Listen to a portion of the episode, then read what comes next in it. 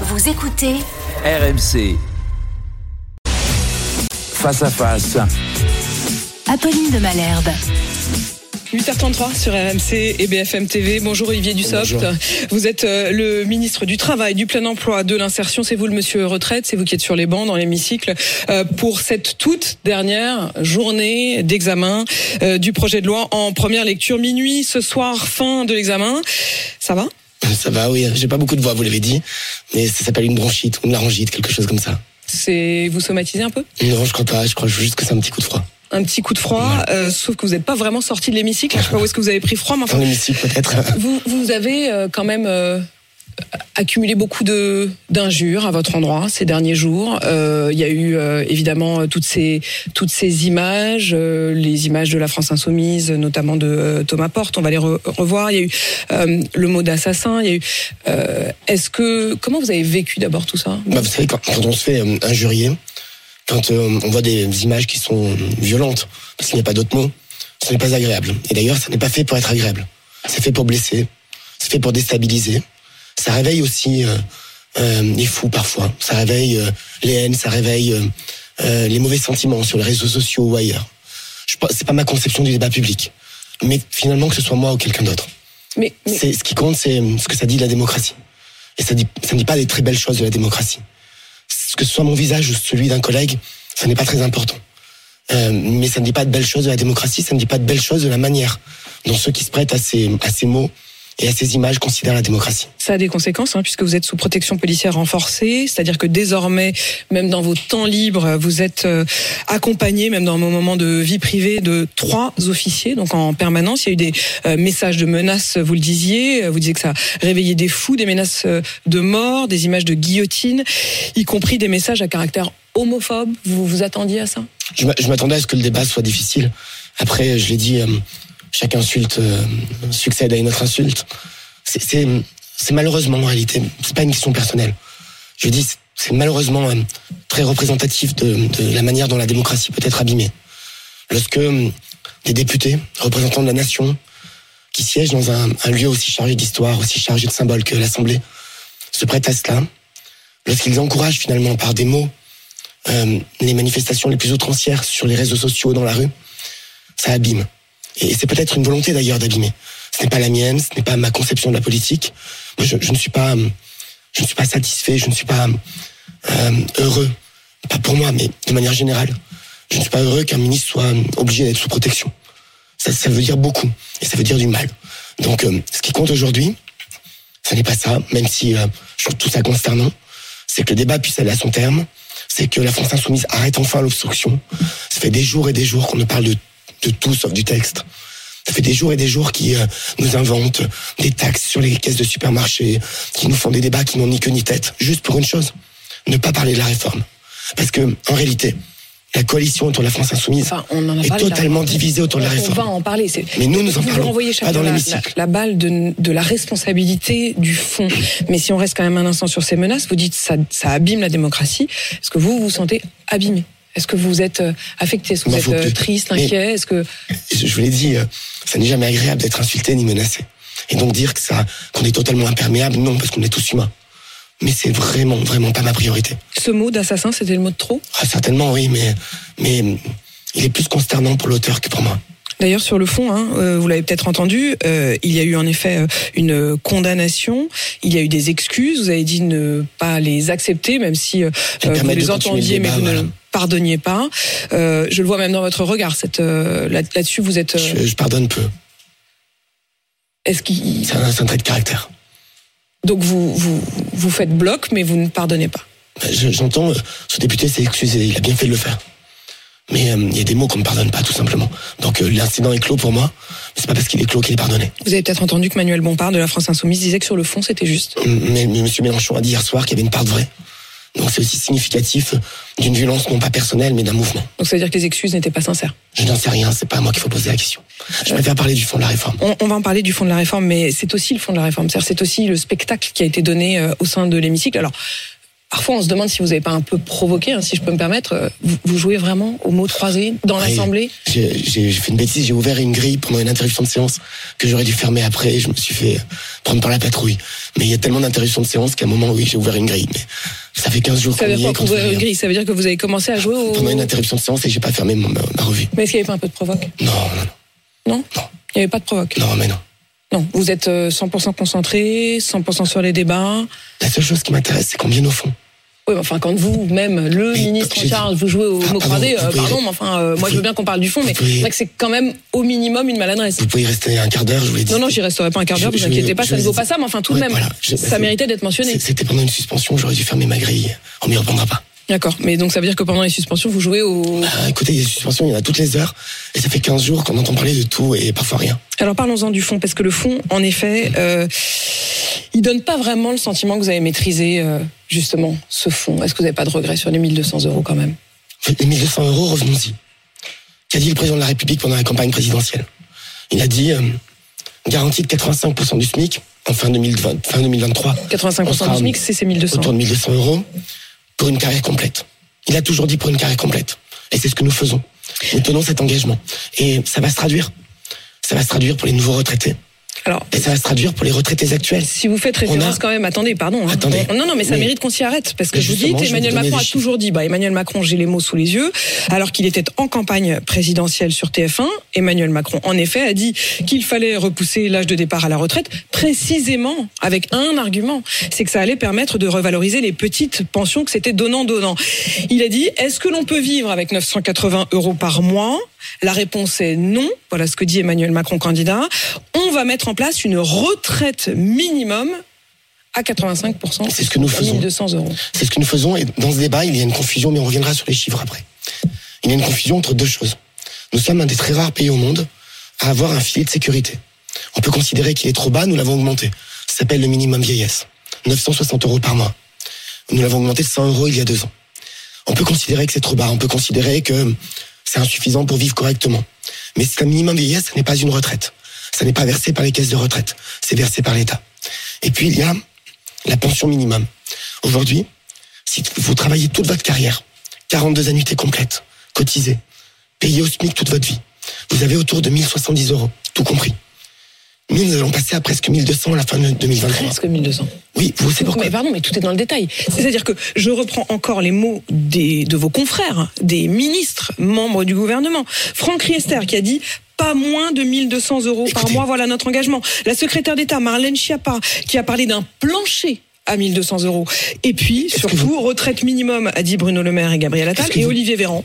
Est-ce que Olivier vous Véran, porte-parole du Est-ce que vous pouvez gouvernement. me laisser le temps d'apporter des précisions Bah, euh, précisez, Olivier Véran, il dit, il avait dit 2 millions de retraités vont bénéficier de ce plancher. Alors, j'apporte les précisions qu'il faut, c'est un débat qui est majeur.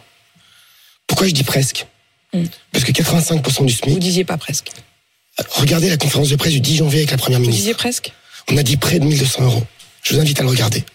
Je peux vous assurer que je vous ai dit avoir Ah un peu de mémoire. En fait, je comprends pas que vous disiez pas tout de suite qu'au minimum vous avez péché par omission. Alors, non. 85% du SMIC, à la fin de l'année 2023, on a tangenté les 1200 euros. Un député insoumis m'a dit à un moment dans l'hémicycle, si la prévision d'inflation est bonne, on sera autour de 1193, 1195. 5 euros, c'est important. Oui, c'est important. Mais parce qu'on est sur 85% du SMIC. Pour une carrière complète. Ça va permettre, puisqu'on va l'appliquer aux retraités actuels, on a 17 millions de retraités. On a 1 million 800 000 retraités qui vont avoir une revalorisation de leur pension. Sur ce million 800 000, Bien loin des 1200 euros, je vais compléter. Sur ce million 800 000, vous en avez la moitié, 900 000, qui vont avoir une revalorisation entre 70 et 100 euros. On a une partie de la gauche qui nous dit que ça compte pas. Ils sont tellement déconnectés qu'ils imaginent que quand on a 900 ou 950 euros de retraite, 70 à 80 euros, ça ne compte pas. C'est une revalorisation qui est importante. Et on a 125 000 sur les 900 000 qui vont avoir 100 euros, c'est-à-dire le, le maximum. Ceux qui ont des carrières complètes. Et puis après, on a chaque année 800 000 nouveaux retraités. Et grâce à cette réforme, sur les 800 000 nouveaux retraités par an, 200 000 vont avoir une pension meilleure avec la réforme que sans la réforme. Quand vous faites 1 800 Et 000 meilleure de actuels et 200 000 Meilleur de combien et 200 000 nouveaux, vous êtes sur 2 millions de revalorisation la première année, Meilleur de combien entre 30 et 100 euros. Parce que les 100 euros, Enfin, Pour 30 atteindre- et 100 euros, c'est-à-dire qu'il y en a beaucoup, ça va être 30. pour atteindre les 1200 euros, les presque 1200 euros, on parle de gens qui ont une carrière complète. La, la réalité des chiffres de retraite en France. Et vous le savez bien, ce La genre ré- de, ce genre mais- de salaires-là sont précisément ces salaires qui sont les plus affectés par les temps partiels, par les ruptures de carrière. mais vous avez, enfin, ce que vous dites est l'explication. Quand vous dites, euh, il y a beaucoup Mais de gens qui saviez. sont. Mais je l'ai Je toujours ne dit. vous le révèle pas ce matin. Mais je l'ai toujours saviez. dit, nous l'avons toujours dit. Quand on a fait la, la présentation du projet de réforme avec la Première ministre, nous avons donné un chiffre qui est majeur. Sur les 17 millions de retraités, il y en a plus de 5 millions, 5 millions 100. Ils ne sont pas à moins de 1200, ils sont à moins de 1000. Et, et nous allons revaloriser, je disais, 1 million 800 000. Mais pourquoi est-ce qu'ils sont si bas? Pas parce que le système de retraite fait des toutes petites retraites par, par, par Mais parce conclusion, que leur carrière a été mais parce que leur, leur carrière a été incomplète. Ce sont des gens qui ont parfois été toute leur vie à temps partiel. Et si vous avez travaillé toute votre vie à temps partiel, vous serez revalorisé sans atteindre Moi, je 1200 voudrais euros. vous reposer cette question. Et ce je sont aussi des gens qui- à à qui il manque beaucoup d'années. répondu. Vous avez dit, nous l'avons toujours dit. Je vous repose donc la question. Quand Franck Riester dit ministre des Relations avec le Parlement, il n'y aura pas moins de 1200 euros par mois, c'est notre engagement. Pour une carrière complète. Quand la secrétaire d'État Marlène Schiappa a parlé d'un plancher Pour une carrière à complète. 1200 euros, quand euh, on- il a été euh, prononcé le mot de retraite minimum Pour une carrière complète. par Bruno Le Maire et Gabriel Attal, quand Olivier Véran, le porte-parole du gouvernement, dit qu'il estime à 2 millions de retraités C'est le nombre ceux de qui vont bénéficier de ce plancher, C'est le nombre de bénéficiaires des revalorisations. aucun regret. Au- Mais- au- vous ne reconnaissez aucune erreur. D'abord, vous, vous m'interrogez sur des déclarations qui ne sont pas les miennes. Oui, enfin, mais- c'est pas les vôtres, mais enfin, vous en êtes garant aussi, j'imagine. je réponds en deux points. Est-ce que c'était des erreurs? Je réponds, des erreurs? je réponds en deux points. Premièrement, la revalorisation 1200 euros pour une carrière complète, c'est notre engagement, nous le tenons. Deuxièmement, au total, la première année, ce sont 2 millions de retraités, anciens et nouveaux, qui vont bénéficier d'une revalorisation. Et chaque année, il y aura 200 000 retraites supérieures grâce à cette réforme. Pas tous à 1200 euros. Pas tous 200 euros. Parce qu'il y a des carrières incomplètes. Parce qu'il y a des temps partiels. Parce que la, la vie, malheureusement, est ainsi faite. On est dans un débat, aujourd'hui, où on donne le sentiment, ça. Le problème, si on veut trop simplifier, problème, que tout le monde aurait une carrière intégralement complète. Ça n'est pas la vraie vie. Ça n'est pas la vraie Mais vie. qui a, qui a fait croire ça? Mais personne. Le- moi, je, je n'ai, les, les Français, Olivier Dussopt, Je les Français ne vous croient pas. je n'ai qu'un engagement. Vous le savez ça. Je n'ai qu'un 7 engagement. Français sur 10 aujourd'hui disent que vous n'êtes ni clair ni transparent. Je n'ai qu'un engagement. C'est ce qu'a dit le président de la République pendant la campagne. 85% du SMIC pour une carrière complète. On le fait. Aucun regret. Mais vous, vous- vous- Vous ne vous dites pas, vous ne dites pas aux Français, bon, ok, on aurait peut-être pu être plus. Non, tout va bien. mais Vous peut- avez fait tout peut- ce qu'il fallait. On peut toujours être plus clair. Tout le temps. Tout le temps. Je, je ne dis jamais que tout est parfait. Et, et parfois même, j'ai souvenir de quelques interviews où vous m'avez parfois reproché d'être un peu pénible à rentrer dans les détails.